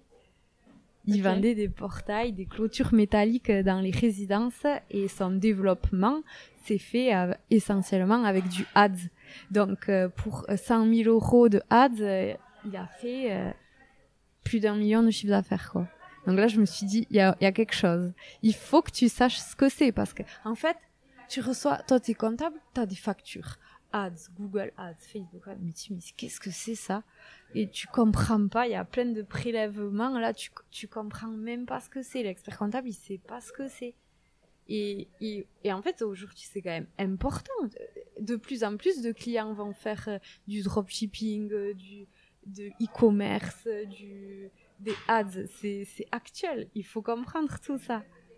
Même, enfin bon après voilà, moi je suis allée, euh, je suis partie loin, hein. j'ai fait mon mémoire de deck euh, sur euh, sur euh, ben, le digital, nouvelle source de croissance, comment l'expert comptable peut créer une nouvelle mission en, euh, en essayant d'accompagner les clients euh, sur ces aspects-là, tu vois. Les, les ads et tout, leur stratégie. euh, voilà. Donc ouais, pour moi, c'est c'est des nouvelles compétences à avoir et j'ai j'ai dirigé ma troisième année comme ça. Mais là, tu disais euh, que tu avais du coup euh, compris qu'on pouvait faire un an en entreprise et un an à l'étranger.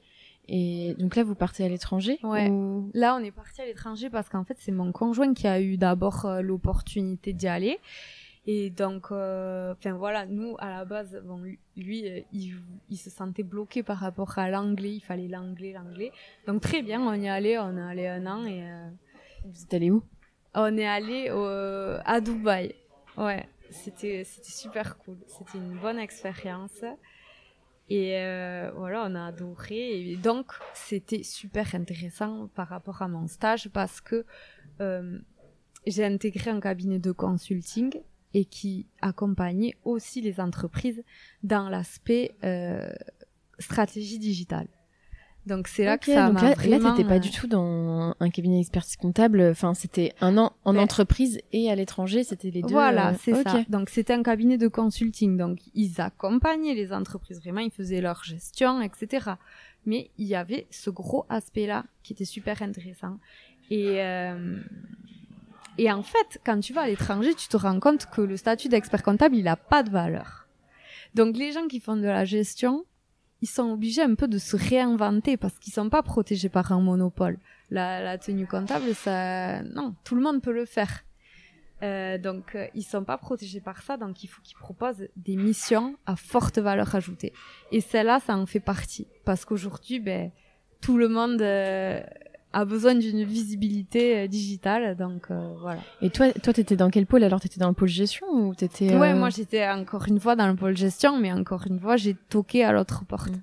Et qu'est-ce que tu faisais du coup Qu'est-ce que t'avais comme ben, mission? alors, ben bon, la, mission classique d'accompagnement, comme je j'ai pu faire dans le cabinet précédent, mais après voilà, je c'est là que j'ai mis le nez dans les stratégies digitales de bout en bout des entreprises voilà de de tout quoi. Du, du budget de de comment ils travaillaient leur image de, de tout ça de du SEO voilà donc ça ça m'a énormément euh, formé en, en, marketing digital. Et donc euh, je sais pas comment ça se passe à Dubaï. Enfin vous parliez français ou ah non non non c'était anglais. Ouais là c'était anglais. Après c'est vrai il y a des boîtes françaises et tout mais moi j'étais euh, j'étais en anglais ouais et euh, tu avais déjà des notions d'anglais? Enfin, Tu savais parler anglais? En fait, tu sais, il faut pas avoir peur de ça parce que là-bas, typiquement, c'est un pays d'expatriés où il y a des gens du monde entier. On va pas te, c'est pas comme en France où quelqu'un qui parle mal français, on va le juger, on va le prendre de haut, tu vois. Là-bas, non, euh, tu parles, on te comprend, euh, tu vas progresser. Enfin, il n'y a pas de complexe en fait il n'y a pas de complexe. Tout le monde n'a pas un anglais parfait, donc euh, c'est voilà, c'est pas, je sais pas comment c'est à Londres, mais en tout cas là-bas, c'est c'est super tolérant quoi. Et comment tu fais euh, parce que là tu étais en troisième année de stage et tu étais à mm. l'international, euh, comment ça se passe T'as des les journées de formation, c'est à distance, c'est quand même des journées de formation. Enfin, à l'ordre de France, comment ça se passe? J'avais anticipé des formations en présentiel, ça, je sais, avant mon départ, il fallait. Euh... Et ensuite, il y a des dispenses aussi de certaines formations. Après, bien sûr, tu as les e-learning à faire et tout, les rapports. Euh... Mais c'est tout. J'ai pas souvenir. Euh... Peut-être euh, en visio je, je, franchement, je me rappelle pas. Je sais que j'ai eu des dispenses et que j'ai préparé des présentiels en avance. Et voilà. Et après, bien sûr, euh, tout ce qui est rapport et rapport, euh, e-learning, ça, ça reste euh, obligatoire. Et tu disais que ton thème de mémoire, alors tu l'as fait, tu l'as fait sur le développer de la croissance pour les cabinets. C'était quoi? C'était proposer des nouvelles missions? En fait, pour moi, quand j'ai vu ça, je me suis dit, l'expert comptable aujourd'hui on recherche toujours des idées de missions à forte valeur ajoutée. Et je me suis dit mais ça c'est une très forte valeur ajoutée et l'expert comptable peut le faire. Parce qu'au final euh, toutes ces stratégies de ads et tout il y a aussi derrière euh, une très forte euh, euh, gestion budgétaire qui est très importante. Donc oui l'expert comptable c'est c'est il est pour moi il est c'était évident qu'il pouvait avoir ce rôle le calcul de retour sur investissement. Euh, Bien sûr, ouais, tout le suivi des performances, euh, voilà, tout, tout ce travail-là. Donc pour moi, euh, je me suis dit, mais c'est une trop bonne idée en fait, il, faut qu'on fasse ça. Mais euh, la majorité des experts comptables, ils sont pas trop formés en marketing. Alors qu'est-ce qu'est-ce que tu Non, ils sont pas formés. Alors dans mon mémoire, je proposais des modules euh, pour euh, pour introduire euh, toutes ces notions-là, des modules de formation que j'avais construits. Euh, c'est vrai que tu vois, c'est assez compliqué parce qu'un expert comptable, il va te dire non mais moi j'ai pas le temps de me former à voilà, donc il faut prendre le temps aussi. Ouais, voilà, il faut prendre le temps. Et puis quand même aujourd'hui, quand tu regardes la documentation qu'il peut y avoir sur bibliothèque, et eh ben tu vois qu'il y a quand même euh, de plus en plus de mémoires déjà fait sur euh, les l'inbound marketing et tout ça. Et moi, sincèrement, ça, ça, ça m'a aussi permis de d'en savoir plus, tu vois. Donc euh, j'ai construit un peu mes modules de formation par rapport à tout ça. Et donc là, à ce moment-là, vous étiez à Dubaï et euh, t'es revenu en France pour passer les épreuves du DEC oui, oui, oui, ah oui, tout à fait, ouais, ouais. Euh, maintenant, euh, donc maintenant, il y a une décentralisation des épreuves. Donc je pense que si tu vas à l'étranger, tu peux les passer dans un consulat. Bah, je sais qu'il y a une décentralisation au niveau des régions parce que bon, pour ceux qui nous écoutent, euh, mm. euh, bah, euh, ça fait pas longtemps, ça doit faire six mois ou pas un longtemps. an. en fait, euh, avant les épreuves euh, du DEC, c'était à Paris, donc en fait euh, tout le monde venait à Paris. Et là, ça fait quelques six mois, un an que c'est décentralisé dans les régions, donc en fait vous pouvez le passer dans votre région, mais ce qui n'était pas le cas avant. Par contre, au niveau international, ça, je t'avoue, je je sais pas. Oui, je crois qu'il y a quelque chose comme ça. Bon, faut se faut se renseigner, mais je me rappelle plus. En tout cas, bon, moi, c'était pas le cas, donc je suis venue à Paris. Ouais. Et ça te faisait pas peur un peu de te dire, je vais présenter un mémoire un peu sur le marketing et tout, alors que entre guillemets, euh, enfin rien à voir avec euh, un sujet classique de compta fiscalité. Euh. Ouais, c'est vrai.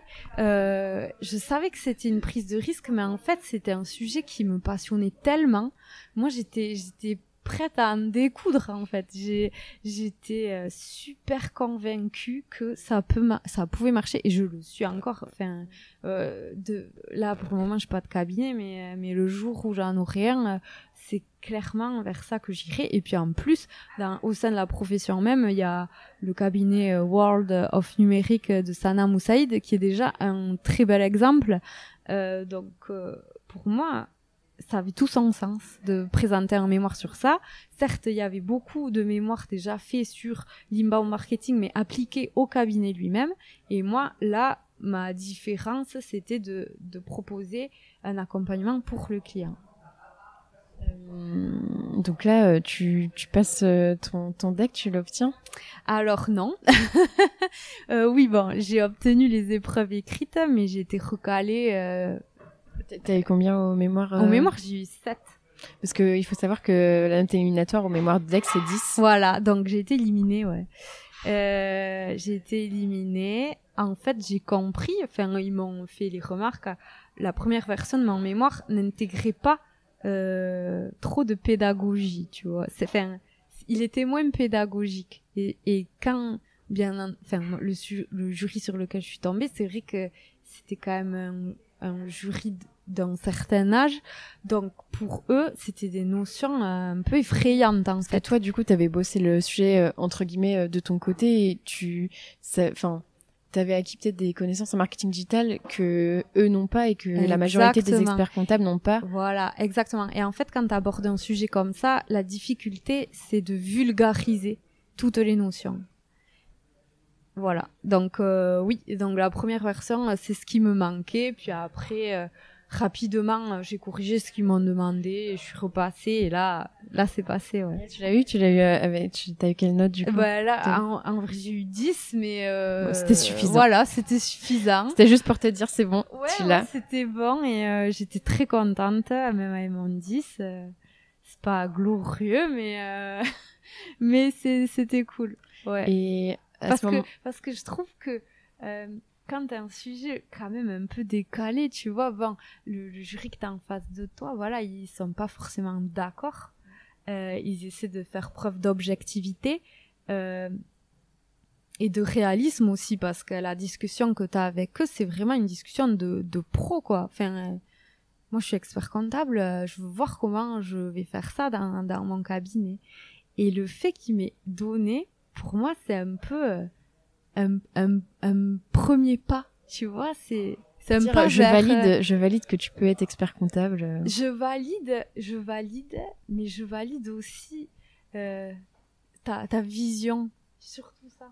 Plus le fait d'être expert comptable, parce que bon, tôt ou tard, écoute, ça aurait pas marché, j'aurais fait un sujet classique, euh, il serait passé, quoi. Enfin, enfin, oui, certainement, si je l'avais bien fait, mais... euh, Et même quand tu parles, ça se voit que t'es passionné par ton sujet et c'est super important. Enfin, ben tu fais un mémoire de 100 pages et après, je sais pas euh, Ouais, voilà. exactement le nombre d'heures qu'on passe dessus, mais Ben, c'est de toute façon c'est énorme donc moi je conseille à tout le monde euh, si vous devez écrire 200 pages euh, il faut que ça vous plaise hein, parce que donc voilà il faut il faut pas hésiter en fait je à crois que provoquer c'est son destin c'est minimum 100 pages.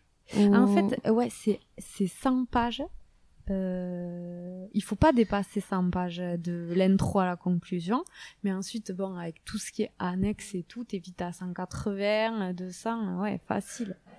Mais c'est vraiment, euh, enfin, le mémoire, faut vraiment Ah, s'investir et du coup, il faut trouver un, travail, ouais. un sujet, euh, enfin, qui, qui vous éclate et même si c'est Mm. un sujet qui, de base, peut-être on se dit, euh, mais c'est pas de la compta, c'est pas de la fiscalité. Il y a de plus en plus de sujets euh, sur la RSE, sur le management, Ouais, sur euh, le marketing et du coup, il faut pas avoir peur d'aller dans ces sujets-là parce que justement, vu que ça te passionne, Ouais. tu vas, enfin, En ça va se ressentir aussi à l'oral et C'est ça. En fait, il faut arrêter de penser et il faut casser cette idée que euh, c'est déconnecté de notre profession. Non, aujourd'hui, c'est trop important pour notre profession, au même titre que, que peut-être une compétence fiscale. Euh, aujourd'hui, en plus, euh, on a des clients qui sont de plus en plus informés. Donc, tout, tout ça, cette technicité, c'est bi- c'est bien de l'avoir, mais et on a de toute façon une vision conseil qui sera meilleure que la leur. Mais au même titre, la vision marketing, est, elle est très importante. Et c'est ça qu'il faut, qu'il faut casser, en fait. Que ça soit pour euh, notre propre cabinet si on en a un ou pour comprendre le business de ses clients aussi. Complètement, complètement. Et plus tu comprends le business de tes clients, et mieux tu vas les conseiller. Donc c'est super important.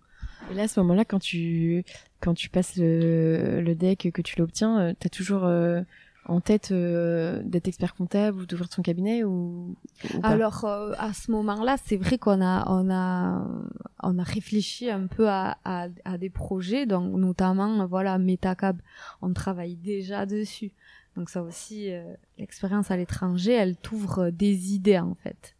Euh, Et tu travaillais déjà euh, sur ce avant de passer ton deck, tu avais déjà l'idée de, Ouais, de monter une boîte. euh, J'avais fini, j'avais fini mon stage, donc euh, j'avais fini mon contrat et je travaillais déjà ouais sur ce projet-là. Enfin en fait, quand t'es quand tu t'es imbibé, là, enfin imbibé c'est pas le mot, mais dans cette thématique, voilà, dans- quand tu baignes dans ce que t'aimes faire, tu te dis il faut absolument que je fasse euh, quelque chose, un apport. Et puis en fait, quand tu travailles sur ton mémoire, t'es trop dans la logique. euh, je dois faire un apport à la profession et ça devient euh, presque obsessionnel et du coup ben, tu te mets à travailler euh, vraiment profondément sur cette question là et voilà, Comment tu- t'as eu l'idée justement de, de lancer ta boîte euh, Parce qu'en plus, il y a, il y a deux choses. Il y a la confrérie Ouais. et il y a Metacab. Tu peux, je crois que la confrérie, Ouais. c'était en premier. Est-ce que tu peux expliquer ce que c'est et... Ouais, alors la confrérie, en fait, c'est. On a commencé par créer des formations euh, digitales. Donc, euh, moi, mon compagnon, il, était, il est spécialisé dans la data. Euh, donc, euh, lui, il, a créé plutôt du contenu data pour euh, montrer comment automatiser euh, euh, beaucoup de tâches dans le cabinet de manière gratuite et en montrant une solution vraiment clé en main. Et moi, j'ai créé du contenu sur la stratégie de inbound marketing ou marketing digital, site internet, etc. Donc on a commencé par ça et puis en fait on s'est rendu compte que que les experts comptables n'avaient pas forcément le temps de se former et un peu la flemme aussi. J'aime pas dire qu'on n'a pas le temps. C'est juste que entre Ouais. guillemets, on prend pas le temps dans le sens où on considère que c'est pas une priorité et donc du coup, on dit qu'on n'a pas le temps. Mais quand c'est important, si on si on a conscience que c'est important pour nous, on va prendre le temps. Mais ça veut dire que entre guillemets, il, ils ont pas conscience que le marketing euh, c'est quelque chose d'important. Ils se disent euh, c'est annexe. Moi, Oui, après, il y en a qui en ont conscience, mais pour eux, en fait, c'est une sortie de zone de confort. Donc, ils préfèrent peut-être enfin le donner à quelqu'un voilà. de qui c'est le job et pas eux se former à ça. Et en fait, nous, c'est ça qu'on a compris rapidement, c'est que il fallait faire pour eux ou du moins créer quelque chose qui soit facile pour qu'ils fassent eux quoi. Donc euh, parce que voilà c'est vrai que en fait euh, dans notre contenu on montrait euh, comment utiliser plein d'outils sur le marché. Et c'est vrai que c'est quand même compliqué techniquement. Et donc on s'est dit en fait il faut avoir un outil qui est simple et qui relie tout ce dont l'expert comptable a besoin. Et c'est pour ça qu'après on, on, a dévié mm. sur Metacab bon, la confrérie, on va pas l'abandonner, on a des idées de contenu et tout, mais mais euh, voilà, après on s'est concentré euh, vraiment sur Metacab. Ça, vous aviez déjà commencé à, à travailler dessus avant que tu aies ton deck? Ouais, avant que j'ai fini, euh, ouais, avant que j'ai validé, ouais. J'avais fini mon stage depuis un moment et puis ouais. Et et du coup, ça t'a paru évident pour toi, même si tu as validé ton deck, tu vois, tu t'es dit ouais, c'est sur ces projets-là que j'ai envie de bosser et pas forcément euh, ouvrir un cabinet. Ouais, dans l'immédiat, oui. Pour moi, c'est parce que pour moi, en fait, c'est urgent de faire ça. Euh, je me dis que le, mon cabinet, euh, tôt ou tard, il va sortir. tu, tu veux quand même faire un cabinet à un moment. Oui, bien sûr, bien sûr, c'est c'est Non mais bien sûr, on n'est pas obligé hein, peut-être. Non, on n'est pas obligé, on n'est pas obligé mais mais j'ai envie parce que ouais ce contact avec euh, l'entrepreneur euh, c'est il est intéressant et euh, il me plaît. Donc oui j'ai envie.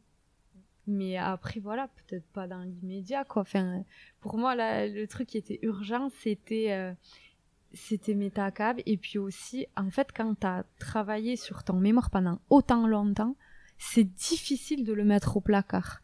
Tu vois tu te ça fait partie de ta vie Ouais, c'est ça crée une espèce de frustration. Tu te passes ton oral et tu te dis quoi, c'est fini maintenant? Non, moi je veux le valoriser. C'est mon travail, j'y crois, j'ai mis mon âme dedans. Je je veux euh, que tout le monde le sache en fait. Et du coup, Metacap, tu peux expliquer euh, ce que c'est? Parce que tu as, parlé de la confrérie tout à l'heure. Ouais, donc en fait, euh, Metacap, c'est une plateforme SaaS euh, qui permet de, de à l'expert comptable de, de, développer sa stratégie euh, euh de marketing et euh, d'inbound marketing de, de, bout en bout, euh, de développer voilà sa, sa présence digitale vraiment. Donc il y a ça regroupe un éditeur de site internet, euh, c'est un outil qui est super facile d'utilisation, qui fonctionne en glisse et déposé, c'est super intuitif. En plus, on a préparé déjà des, des thèmes tout près de site internet pour les experts comptables, donc c'est vraiment euh, easy de sortir son site euh, si on, on, a un bon copywriting. Ensuite, on a un module de prise de rendez-vous qui est intégré au site, donc tout ça est relié. Euh, un module de prise de rendez-vous. Donc, euh, ça permet de créer un calendrier où les prospects peuvent directement prendre rendez-vous avec l'expert comptable. Euh, il y a aussi des formulaires et tout ça, c'est connecté à un, à un module qui est inclus, c'est un module CRM. Donc, euh, tu peux expliquer ce que c'est euh, Alors, parce que là, tu vois, là, je pars loin. Moi, je connais, mais tu vois, par exemple, tu as parlé de copywriting. Euh, Est-ce que tu peux expliquer ce que c'est copywriting, ce que c'est CRM Ouais. Donc, le copywriting, en fait, c'est c'est toute la rédaction euh, des pages euh, du site de l'expert comptable. Donc, voilà, l'enjeu, c'est de mettre en avant les bénéfices euh, que pourront retirer euh, les prospects euh, en travaillant avec c'est l'art un peu d'écrire voilà d'utiliser les mots exactement c'est l'art de vendre c'est l'art de se présenter de se mettre à de sublimer on va dire. Voilà ensuite le CRM eh ben ça c'est vraiment le, le disque enfin je dis le disque dur c'est pas vrai mais c'est c'est la base de données la euh. base de données voilà. C'est la base de données où on va retrouver vraiment tous les prospects qui ont laissé leur contact sur le site et aussi euh, ce qu'on aura réussi à convertir en client voilà donc c'est il y a vraiment tout toute la base euh, de données. C'est CRM ça doit être euh, customers, euh, relationship, euh, management, management je pense. Et en gros, c'est une base de données où on a tous ses clients et ses prospects, on peut leur mettre des tags, on dire peut les segmenter. ça c'est une petite entreprise, ça c'est une grosse entreprise, là il y a des salariés, là il y en a pas, et potentiellement après si on veut développer des offres, on peut se dire bah aujourd'hui je pense que par exemple si je crée un cabinet et que je me dis je veux développer une offre euh, de marketing pour mes clients, de les accompagner, comme tu disais tout à l'heure, sur euh, euh, par exemple les, les, publicités, de te dire bah, je vais filtrer par exemple tous mes clients qui utilisent des ads ou au contraire ceux qui en utilisent pas. Mm. et peut-être que je vais regarder est-ce qu'ils pourraient en utiliser est-ce que ça serait bien pour eux? Et ça permet de filtrer et de pouvoir se dire ah bah ah bah j'ai que deux clients donc peut-être que c'est pas mm. pertinent ou alors euh, ah bah oui c'est vrai que j'en ai une vingtaine euh, donc peut-être que je vais leur proposer et voir euh, ouais c'est exactement ça tu as très bien expliqué mieux que moi et du coup donc à partir de cette segmentation en, dans Metacab, il y a aussi un module qui permet de créer ben, des communications ciblées. Donc celui à qui je, je, veux vendre mon accompagnement pour le marketing digital ou autre, eh bien lui, il va être dans une liste de contacts et qui va correspondre à une séquence d'emails. Dès qu'il aura fait une action, il va sortir de cette liste, peut-être en intégrer une autre. Et en fait, tout ça, ça se fait automatiquement et c'est vraiment super simple à programmer. Ok. Voilà. Euh, et donc du coup là aujourd'hui tu tu tu te considères comme une start-up? Enfin, c'est Metacab la start-up? Ouais ouais ouais on peut dire qu'on est une start-up ouais parce là que tu vas quand même pitcher euh, oui, voilà, on va pitcher cet après-midi, donc. Euh, Parce que vous, c'est quoi? C'est euh, du coup, c'est pour faire une, levée de fonds, c'est ça? Voilà, oui, l'objectif, euh, ça serait d'avoir des levées de fonds pour pousser vraiment la plateforme au maximum de nos idées, quoi. Parce que mm. les idées ne manquent pas. Ça, c'est sûr. Et donc, on aimerait faire évoluer tout ça. Mais c'est vrai que c'est un gros sujet, le marketing chez les experts mm. comptables. Bon, je pense que tu as dû le voir quand tu as fait ton mémoire, mais quelle est ta vision là-dessus? Enfin, la majorité des experts comptables, je vais le dire euh, crûment, mais ils sont nuls en marketing. Après, on ne l'apprend pas dans le cursus non plus, tu vois. Donc, euh, Après, aujourd'hui, ça, c'est un peu regrettable en fait, parce que ça devient une notion essentielle. Enfin, aujourd'hui, nos clients, ils vont ressembler de plus en plus à, ça. Ils vont, euh, ils ont besoin de ces compétences-là aussi. Et c'est regrettable que dans, dans notre cursus, on, on apprend des choses parfois un peu compliquées. Là, je repense au SIG, euh, bon, le SQL, euh, SQL, tout ça. Au final, quand c'est, j'ai jamais utilisé ça en fait. Aujourd'hui, les, bases de données, elles, il y a beaucoup d'outils no-code. Euh, c'est beaucoup plus intéressant. Tu peux expliquer ce que c'est le ah no-code? Le, no-code, en fait, donc à l'époque. on nous parlait beaucoup de programmation et aujourd'hui il y a énormément d'outils euh, qui ne nécessitent plus de compétences en programmation qui sont sortis dans le marché. Donc c'est des outils qui fonctionnent très simplement. Souvent c'est du glisser-déposer. On prend sa souris, on, on, fait bouger quelques éléments et ça permet de créer des workflows, euh, enfin des séquences d'automatisation. Tout ça très simplement. Voilà. C'est ça, c'est très intuitif et voilà. En fait, euh, par exemple, si vous avez euh, envie de créer un site internet, euh, que ce soit euh, pour votre cabinet ou pas forcément. Mm. Moi, par exemple, quand j'ai créé mon blog, tu vois, tu peux te dire, oh là là, mais je vais jamais faire un site, c'est trop compliqué. Mm. Et en fait, il existe des outils, ce que tu dis, no code, en fait, qui permettent de ne pas. Enfin, moi, par exemple, typiquement, j'ai pas appris à coder parce que là, sinon, j'y serais bah encore, mon site, il serait jamais sorti. C'est clair. Et en fait, c'est des outils qui te permettent de créer simplement, par exemple, mm. un site, mais ça peut être d'autres sur d'autres sujets. Et en fait, il faut pas se mettre de Enfin, en fait, quand tu sais pas que ça existe, euh, tu te dis, euh, je vais jamais faire un site, c'est trop compliqué, euh, faut que j'y passe des mois, des mois, des mois à apprendre à coder, etc. Alors qu'en fait, on n'a pas besoin maintenant d'apprendre à coder et on a ce qu'on appelle, bah, du coup, le no-code, qui littéralement dire pas, bah, de code. pas de code. et donc, du coup, Juste, euh, c'est limite comme un jeu, tu prends des blocs, tu les déposes, tu les inverses, mm. tu, enfin, vraiment, c'est super intuitif. Donc, si vous voulez créer un site, en tout cas, sachez qu'il n'y a pas besoin de faire des études de développeur pour, euh, pour faire ça. Euh... Donc oui, donc du coup, c'est, c'est dommage que, que dans notre parcours on nous on mm. nous initie pas en fait à en fait c'est l'entrepreneuriat je pense dans son voilà. dans sa globalité où mm. tu vois on nous apprend pas euh, bah, le marketing, on nous apprend pas euh, la communication, on nous apprend pas euh, nous à se vendre. Euh. C'est ça. on, à aller chercher des clients, tout ça en fait, on, on, on nous forme, on est des techniciens, on est des très bons techniciens, mais voilà, c'est tout. Et en plus, ça peut servir à la fois pour nous si on monte un cabinet et pour nos clients parce que oui, je pense que tu vois moi j'imagine euh, vu que j'ai forcément je connais aussi le marketing et tout, je me dis bah demain si j'ai un client qui vient me voir euh, enfin il peut aussi te venir voir en disant euh, bah j'arrive pas à trouver de clients et voilà, c'est si, ça. Si tu connais rien et que tu sais juste, mm. entre guillemets, je schématise, mais que tu sais juste lui faire son bilan, tu dis, bon, bah, ok, bah, du coup, votre chiffre d'affaires, il va diminuer. Mais sauf que là, ce qu'il attend, c'est que tu lui dises, ah, bah, est-ce que tu as essayé d'aller faire du réseau, euh, mm. euh, je sais pas, euh, à la CCI, est-ce que tu t'es dans des mm. réseaux d'entrepreneurs?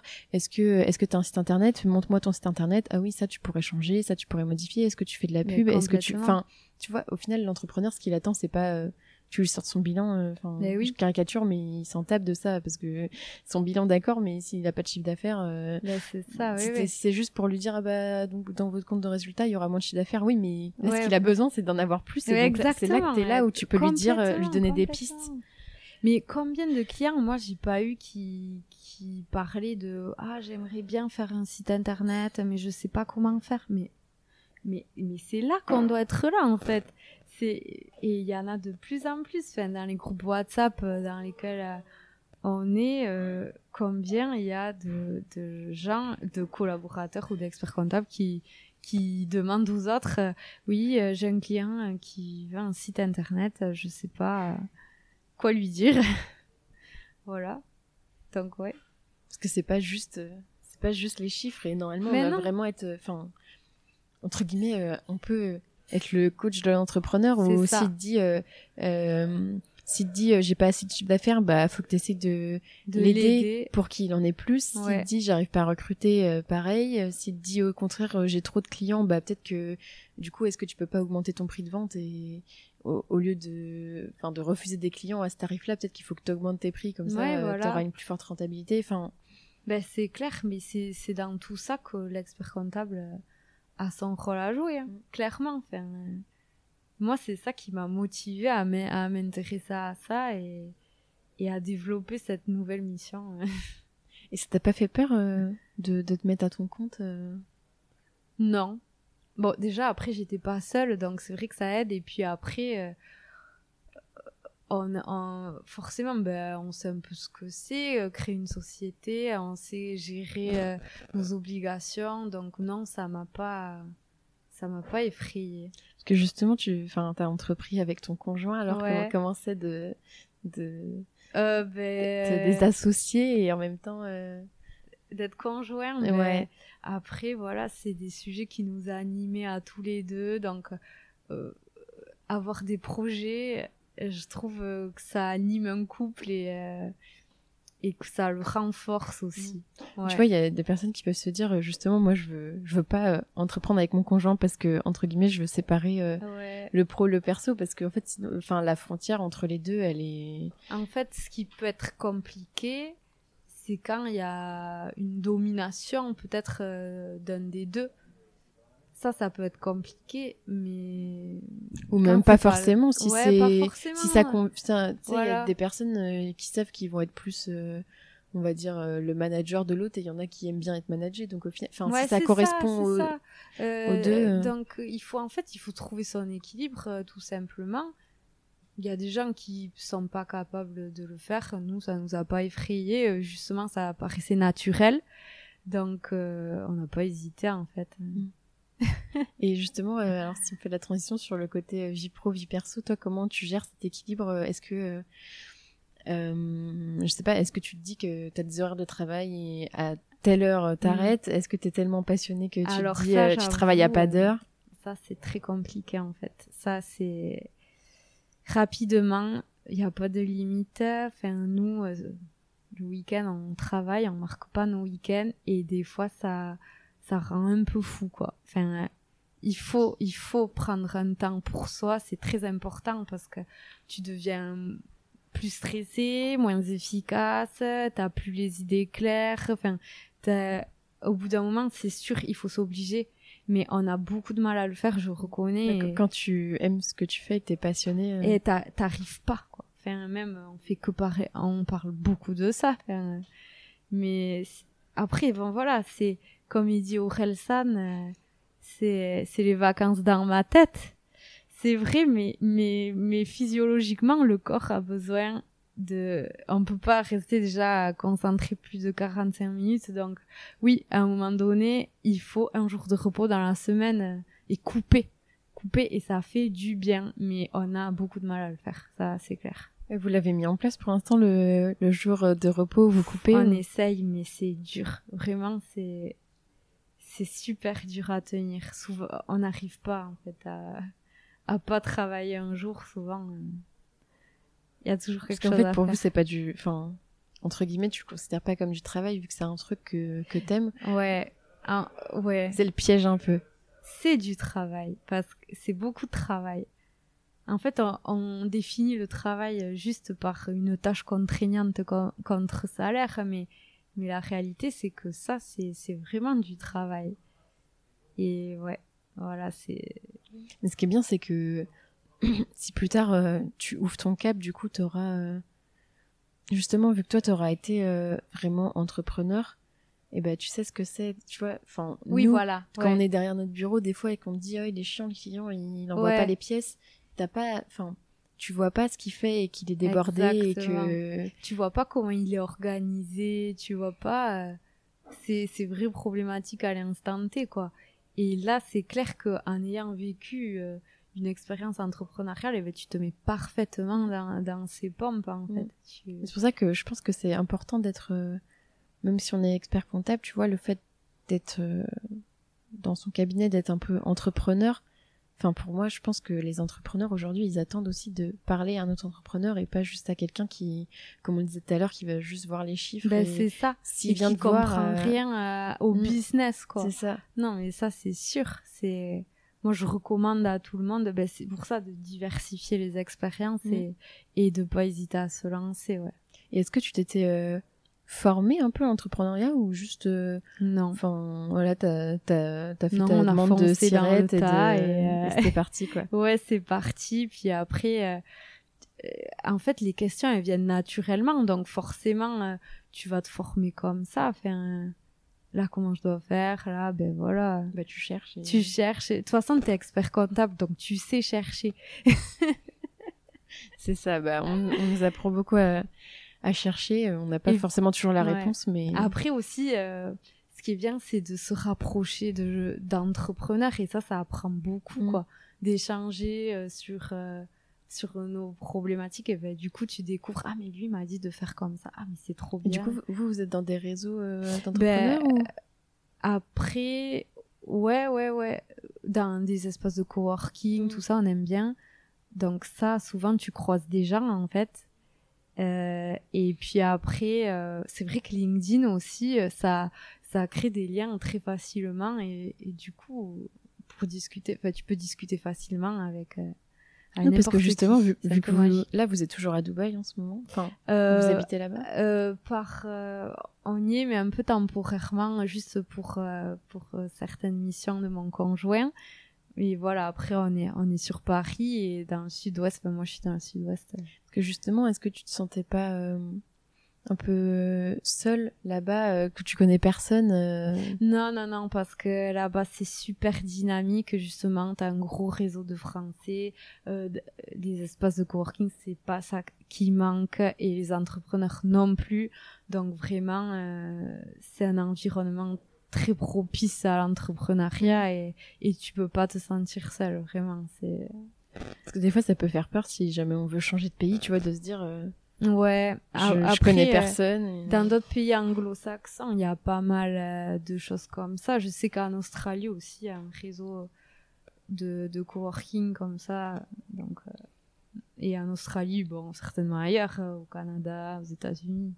Oui, parce que tu vois, ça me faisait penser quand tu disais euh, que tu étais entouré, que en fait, euh, des fois, on peut croire que quand, entre guillemets, on est seul, euh, enfin, on peut être seul et, euh, par exemple, entreprendre seul ou être seul dans un nouveau pays et pourtant se sentir entouré.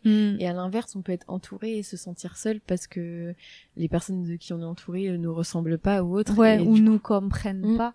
Et en fait, euh, ce qui est fou, c'est que tant qu'on on n'a pas baigné dans ça, vraiment, euh, l'esprit, il peut pas s'ouvrir.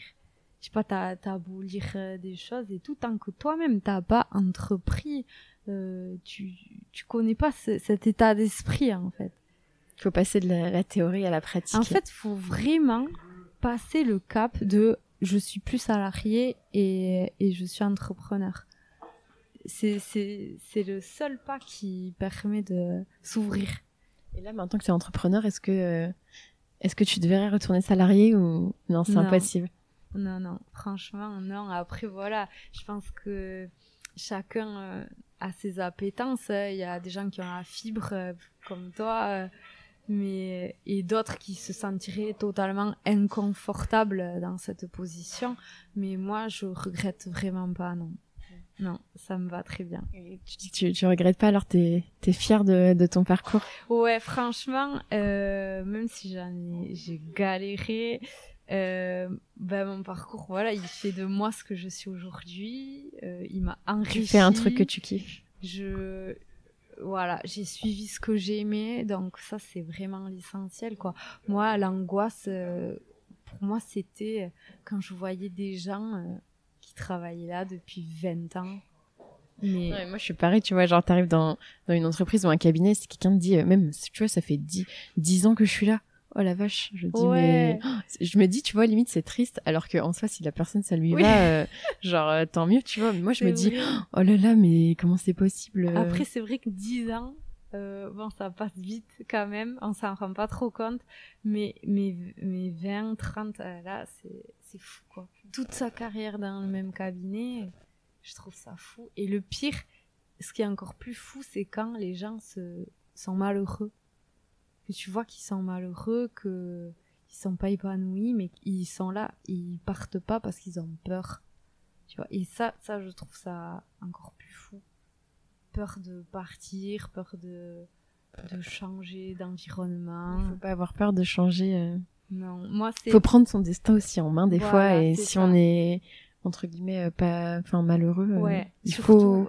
oui. Enfin, après, euh, voilà, c'est des bonnes paroles et il y a des cas particuliers, mais moi j'aime bien dire que tu vois un peu on choisit d'être heureux, tu vois, même si bon en fonction des contextes c'est plus ou moins facile, mais je veux dire à un moment il faut, bah, par exemple quand on est dans la compta, on sait qu'il y a plein, enfin tu sais que tu vas forcément retrouver un job.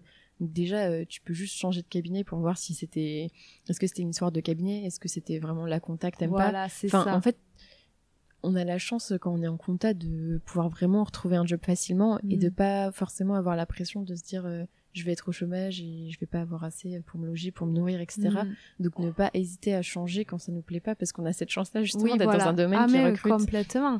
Euh, on a l'embarras du choix. Hein.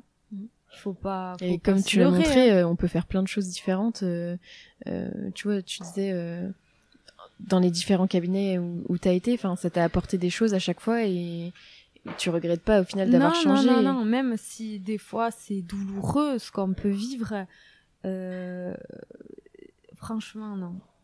À, à, chaque fois, ça a été des, des, bonnes décisions. Enfin bon, après voilà, on sait pas sur le moment à mm. quoi s'attendre et on sait toujours ce qu'on laisse et jamais vers, vers ce... Vers quoi on va. Ce vers quoi on va, merci. Mm. euh, mais bon, ça, il faut être un peu kamikaze, mais après, on est content, quoi. Et qu'est-ce que, alors, question, euh, question à 100 000 euros, qu'est-ce que tu dirais à, à la Maïté euh, qui a une vingtaine d'années, qui est en DCG, là. Si aujourd'hui tu, tu la croisais, qu'est-ce que tu lui dirais? Elle veut être expert comptable. Ouais, ouais, je lui dirais que c'est une bonne idée, hein. Mais euh, voilà, après, faire plus, ben, peut-être aller en alternance et puis euh, s'intéresser plutôt euh, à, à l'audience et à la communication, à développer son réseau. Voilà, ça, ça, je lui dirais ça. Ça, c'est quelque chose que que j'ai pas capté assez vite en fait. Aujourd'hui, avec le recul, je me dis euh, si si t'avais déployé ton audience plus tôt, ben après quand en fait, c'est ça. C'est l'audience qu'il faut développer. Euh, après, quand tu as ton audience, tu peux vendre ce que tu as envie, tu peux entreprendre, tu... il y a des gens qui te donnent la visibilité et ça, c'est super important. et comment tu ferais alors pour développer euh, ton réseau euh, si es, Parce qu'en DCG, c'est compliqué, tu ben, vois. Complètement, mais en fait, aujourd'hui, je trouve que ben, LinkedIn, c'est un pouvoir extraordinaire. C'est pour ça qu'on est là aujourd'hui en train de parler. Complètement, déjà, déjà, on se serait pas rencontrés. Euh, et euh, c'est un pouvoir extraordinaire. Et en fait, il faut pas hésiter, je pense, à s'exprimer, à aborder des sujets qu'on aime.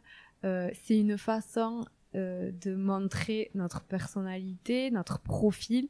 Aujourd'hui, par exemple, toi, Julie, pour moi, t'as pas à t'as pas à justifier quitter quand tu vas postuler. Non, bah, je, limite, j'ai pas, enfin, entre guillemets, j'ai pas donné de CV parce qu'en fait, mon CV est plus, plus qu'un CV. Il y a, enfin, entre guillemets, tout ce que je pense, tu regardes mon profil. Euh, exactement, exactement. Euh, on voit ce que tu as envie de faire, on voit ce que tu es capable de faire. Enfin, euh, pour moi, LinkedIn, c'est surpuissant et franchement, éclatez-vous à, à créer du contenu, n'ayez pas peur, quoi. Enfin, on voit ce que voilà, vous allez poster. Le, le poste, au pire, il va partir si ça marche pas. Enfin, c'est pas un problème.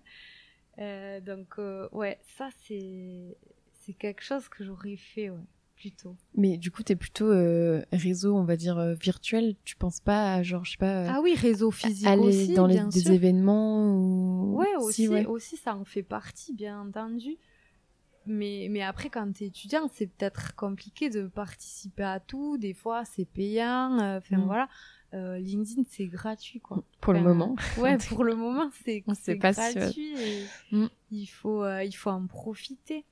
Et après c'est pas forcément euh, que poster, ça peut être aussi juste suivre les actualités, liker des choses ou enfin ouais, ouais, parce que ça plus que on n'est pas forcément obligé je pense de créer, une audience une communauté et tout un peu comme moi je l'ai fait mais juste ça permet de s'intéresser au secteur tu vois de de savoir ce qui se passe euh, tu vois il y a plein de personnes par exemple peut-être des personnes qui nous écoutent qui ne savent pas ce que c'est la facture électronique alors que tu vas sur LinkedIn hmm. enfin je veux dire tu, es au courant de ce qui va arriver des mutations de Dracaris qu'est-ce que c'est euh, enfin hmm. tout ce genre de choses dont on parle dans le podcast et que je demande à chaque fois à l'invité d'expliquer, mais parce qu'en fait, si ça te permet de faire une veille sur le secteur et de mieux comprendre. Euh, Complètement. Ça, ça permet de faire une veille sur ce qui se fait et aussi ah tiens euh, ça ça pourrait m'intéresser. Euh, je, je, vais approfondir, suivre telle et telle personne. De nouer des contacts, potentiellement, ça peut être de mm. trouver un job. Enfin, je veux dire, t'échanges avec des personnes et puis après ah bah tiens je cherche une alternance ben je trouve un je cherche un job euh, et, la mm. personne va te prendre parce que peut-être que ça fait six mois que vous discutez et que forcément elle va préférer te prendre toi plutôt que c'est ça. En tout cas c'est super bénéfique quoi. Qu'on soit étudiant ou, ou même si on voit plus loin et qu'on s'imagine entrepreneur plus tard euh, ouais ça a mm. tout son intérêt. Voilà. Moi c'est ça que je me dis. Je voulais être entrepreneur j'aurais dû déjà euh, m'y mettre. bon, après, en, plus, j'aime bien créer du contenu, ça me gêne pas. Mm. Je, je, regrette ça. Top. Bah, merci Maïté. Alors, on a des questions. Oui. Des petites questions que j'ai demandé à nos auditeurs s'ils avaient des questions à te poser. Alors. Euh, si aujourd'hui il y a des personnes qui nous écoutent, peut-être qui font des études de compta et qui veulent se former au marketing, comment tu fais pour se former au marketing? Parce que c'est pas des choses qu'on voit en cours. Euh, alors aujourd'hui, il y a énormément de contenu sur YouTube. Euh, je pense que c'est une très bonne école. Enfin, euh, déjà c'est un bon début quoi. Si si t'aimes pas trop lire et tout, après voilà, dans les bases de données, c'est pas ça qui manque, surtout au niveau de l'ordre. Enfin. Et puis après, la meilleure, le meilleur conseil, c'est d'essayer de faire soi-même. Je sais pas si vous avez un petit projet ou quoi, essayez de passer à l'action. Ok, ça marche, top. Bah en fait, euh, on a plein de contenus qui sont gratuits sur internet et il n'y a pas forcément besoin d'acheter une formation vraiment. Non, euh, euh, pourquoi avoir passé le deck si c'est ben pour ne plus faire de compta là, pour le moment en tout cas? Eh ben, C'est vrai que moi c'est une question que j'ai aussi. On, me dit pourquoi tu veux passer le deck, je comprends pas. Tu dis que t'aimes pas la compta. Passeport. Euh, qui nous offre euh, l'accès à une profession et, euh, et donc si c'est pas aujourd'hui ça sera peut-être demain et ça a tout son sens. voilà, c'est un passeport d'indépendance et, et de crédibilité même dans le monde en tant qu'entrepreneur, dire qu'on est expert comptable, voilà, on, le disait en off, un beau masque de crédibilité. Mm. Ou même, par exemple, tu fais un prêt à la banque, tu dis que tu es expert comptable, entre guillemets, euh, c'est pas pareil que. Enfin, forcément, ils se doutent que tu vas euh, un minimum savoir gérer ton compte en banque, etc. alors, toi, si. Non, tu avais passé un master CA, donc t'as pas vraiment fait le DSCG, mais la question à la base c'était euh, est-ce que le programme de marketing qui est vu en DSCG c'est suffisant pour euh, un expert comptable aujourd'hui qui veut lancer son cabinet par exemple et qui a aucune notion marketing mais bon toi peut-être que je pense que c'est à peu près la même chose qu'en master CCA euh, au niveau du marketing mais en gros on ouais, ça pas, les 5P enfin des trucs un peu des trucs théoriques tu vois mais par exemple inbound inbound outbound on, on t'explique pas ce que c'est et je pense que enfin je réponds du coup un peu pour t'aider mais je pense que c'est pas suffisant et qu'il faut ouais d'après enfin moi j'ai mes souvenirs de DCG c'est vrai que c'était super théorique euh, aujourd'hui, ça, c'est bien, mais euh, c'est bien de connaître euh, ses, points forts, ses points faibles, etc. Mais, et d'avoir une vision de son propre marché, c'est important. Mais après, euh, ça permet pas un passage à l'action. Enfin, je sais pas, c'est en fait, il pas faut... concret, quoi. ouais, c'est ça. Enfin, ça te sert à avoir une vision globale de ta boîte, mais à un moment, il faut, il faut, il faut taper dedans, quoi. Parce que si tu restes juste avec ta belle étude et qui est sur le côté et que t'as pas de clients et t'attends qu'ils viennent à toi, euh, bah, en fait, ils hmm. vont pas venir à toi. Ben, c'est à toi d'aller les chercher. Euh. Voilà. Donc, euh, ouais, je pense qu'il faut se former en plus. Il faut s'intéresser à la matière, à la pratique. Hmm. C'est ça. Euh, bah écoute, c'était les, questions que j'avais. Moi, j'en ai fini pour, euh, pour le moment. Bah, on, va, on va vous laisser, nous, on va aller, on va aller déjeuner ensemble. Oui. bah merci Maïté en tout cas pour, euh, pour ton temps. C'était super intéressant. Ça montre qu'on n'est pas obligé de faire que de la compta, même si on a le deck. Mais non, avec le deck, le monde est à vous. merci. Félicitations, tu as été au bout de cet épisode. Tu peux m'envoyer un message sur LinkedIn ou Instagram pour me dire ce que tu en as pensé. Des suggestions de profils sont aussi les bienvenues. Si tu veux m'aider à faire connaître le podcast, tu peux le noter 5 étoiles sur Apple Podcast ou le partager à deux amis, c'est gratuit. La semaine prochaine, on retrouve Léopold. Après une expérience en data analytics chez Deloitte, il a décidé d'arrêter son stage de deck pour devenir DAF à 25 ans dans une start-up. Pour découvrir le prochain épisode, je te donne rendez-vous dimanche prochain à 10h